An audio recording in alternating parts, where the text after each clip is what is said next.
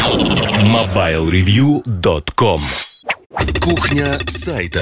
Всем привет, с вами Эльдар Муртазин. Эту кухню сайта мы посвятим разговорам о том, что такое реклама, как реклама работает. Но говорили мы об этом много раз. Наверное, меня сподвигло поговорить снова об этом несколько историй, о которых я расскажу, которыми поделюсь. Наверное, имена называть не буду по разным причинам, но тем не менее расскажу. А, у нас вышел обзор некой колоночки – Э, какое-то время назад. И неожиданно этот обзор не понравился компании. И мы встречались с представителем этой компании. Представитель долго и по кругу рассказывал мне до бесконечности, почему так писать нельзя. Я рассказывал, почему мы пишем так, как мы пишем, и там нет никаких фактических ошибок, и поэтому мы менять это не будем.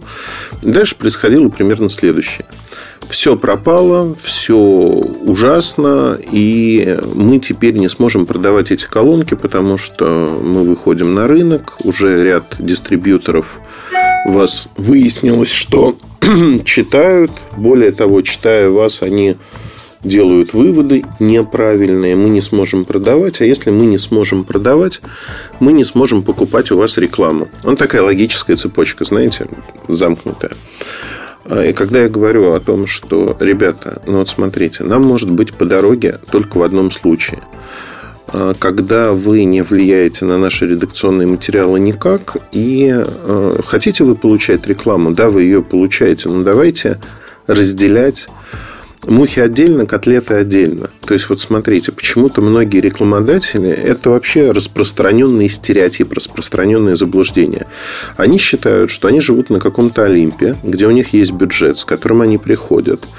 И покупка рекламы – это не играет роли. Это они оказывают э, какое-то благодеяние буквально. То есть, вот они разместили рекламу. Складывается ощущение, что реклама не работает. Это просто потраченные деньги. А на самом деле э, все упирается не в рекламу, а в то, что нужны какие-то очень позитивные обзоры, позитивные вибрации и тому подобные вещи.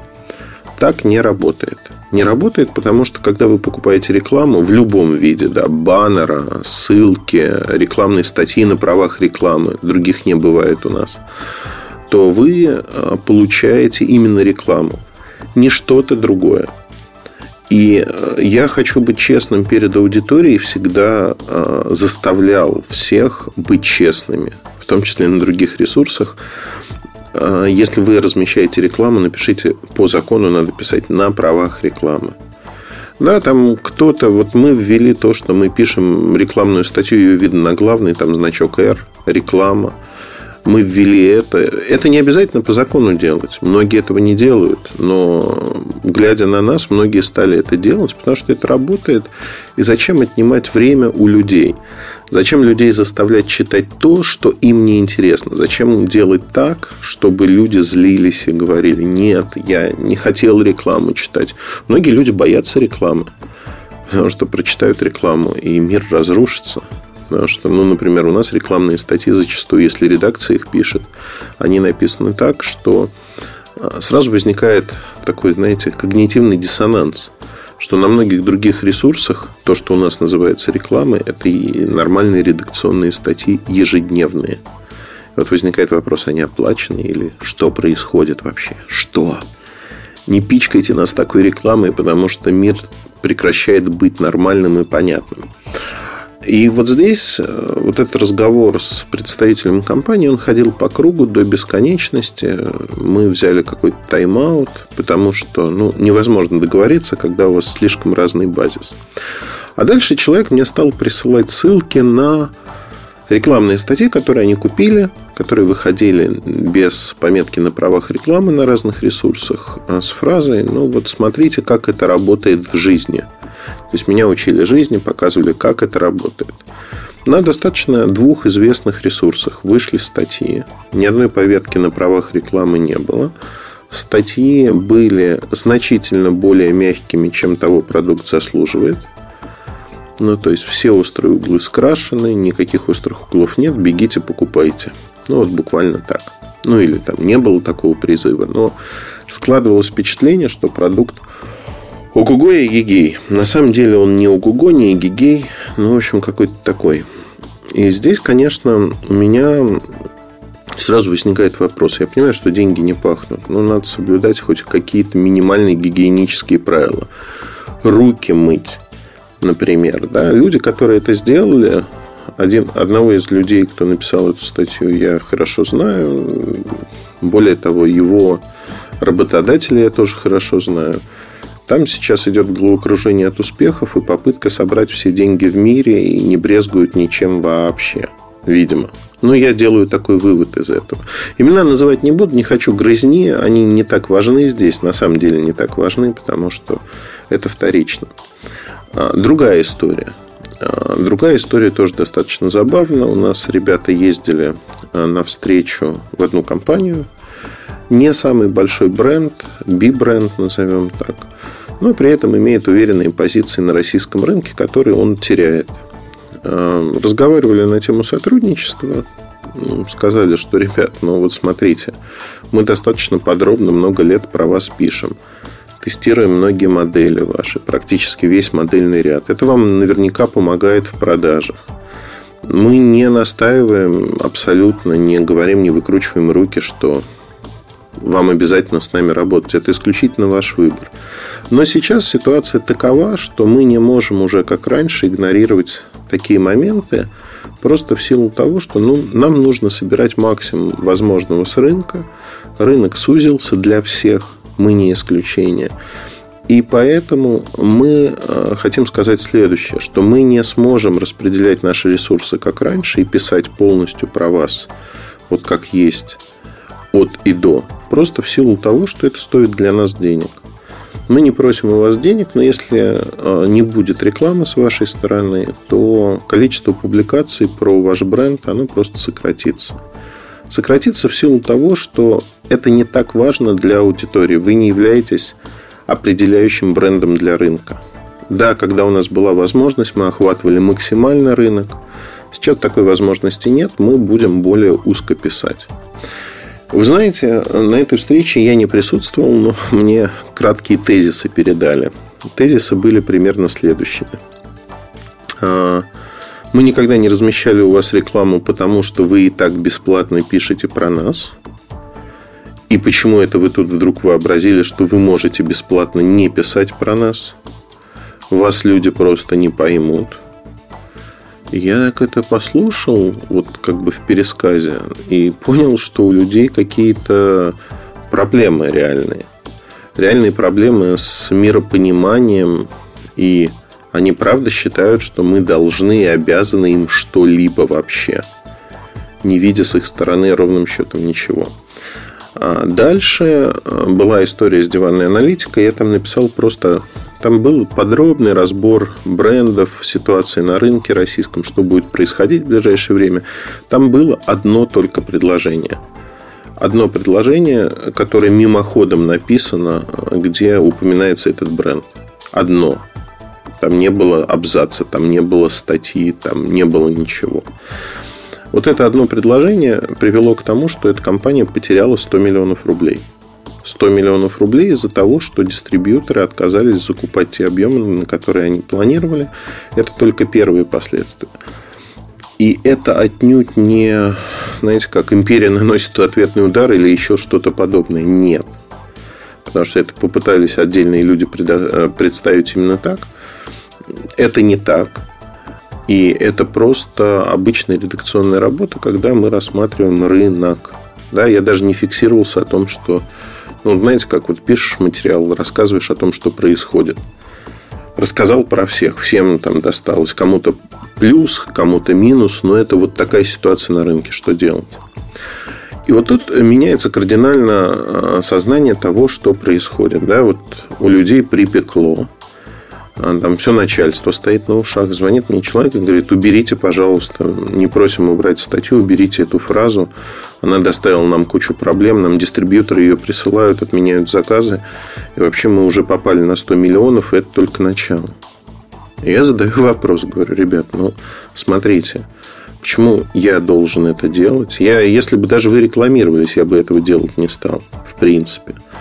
Это первый момент. Второй момент. Э, цитирую фразу с той встречи. Вы обязаны бесплатно про нас писать, и от вас все равно ничего не зависит. Ну, это в качестве такого алыверды, само собой, случайно получилось. Потому что, конечно, пытаются представить Муртазина как такого человека, который просчитывает на 100 шагов вперед, наносит какие-то такие шахматные партии, удары. Это, это все ерунда. Ну, честно.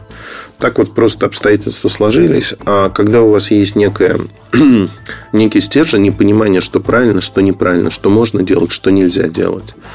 Жизнь, она в конечном итоге все раскладывает по полочкам. Кажется, что это какая-то шахматная партия. На самом деле нет. Это просто следование простым правилам, которые в конечном итоге приводят к тому результату, на который вы рассчитываете. Ну вот и все. Тут э, в жизни все очень просто устроено, и не надо придумывать какие-то сложности, и не надо придумывать. Приятно, конечно, так примерить там плащ серого кардинала и сказать, да, это я, это я сделал, там вот так, так и так. Но не надо заниматься самообманом, не надо обольщаться, это не так. Следующий момент, о котором хотел бы сказать, э, важный момент, эм, вот в этой истории, что в первой, что во второй, всегда, знаете как, э, когда работают издания с кем-либо – надо понимать, что на вас лежит тоже ответственность за то, чтобы вы не просто реципиентом денег выступали рекламных каких-то, а пытались образовать человека или компанию, с которой работаете, объяснить, что вот это работает, это не работает. Вот так хорошо, вот так плохо. У нас есть куча рекламодателей, с которыми мы не работаем. По причине того, что они хотят невозможно, вот как в первом примере проще не работать, чем работать. И при этом я вижу, что многие люди, они так не поступают. Я не могу сказать, что у нас есть все деньги мира. Нет. И я не могу сказать, что мы там купаемся в деньгах. Тоже нет.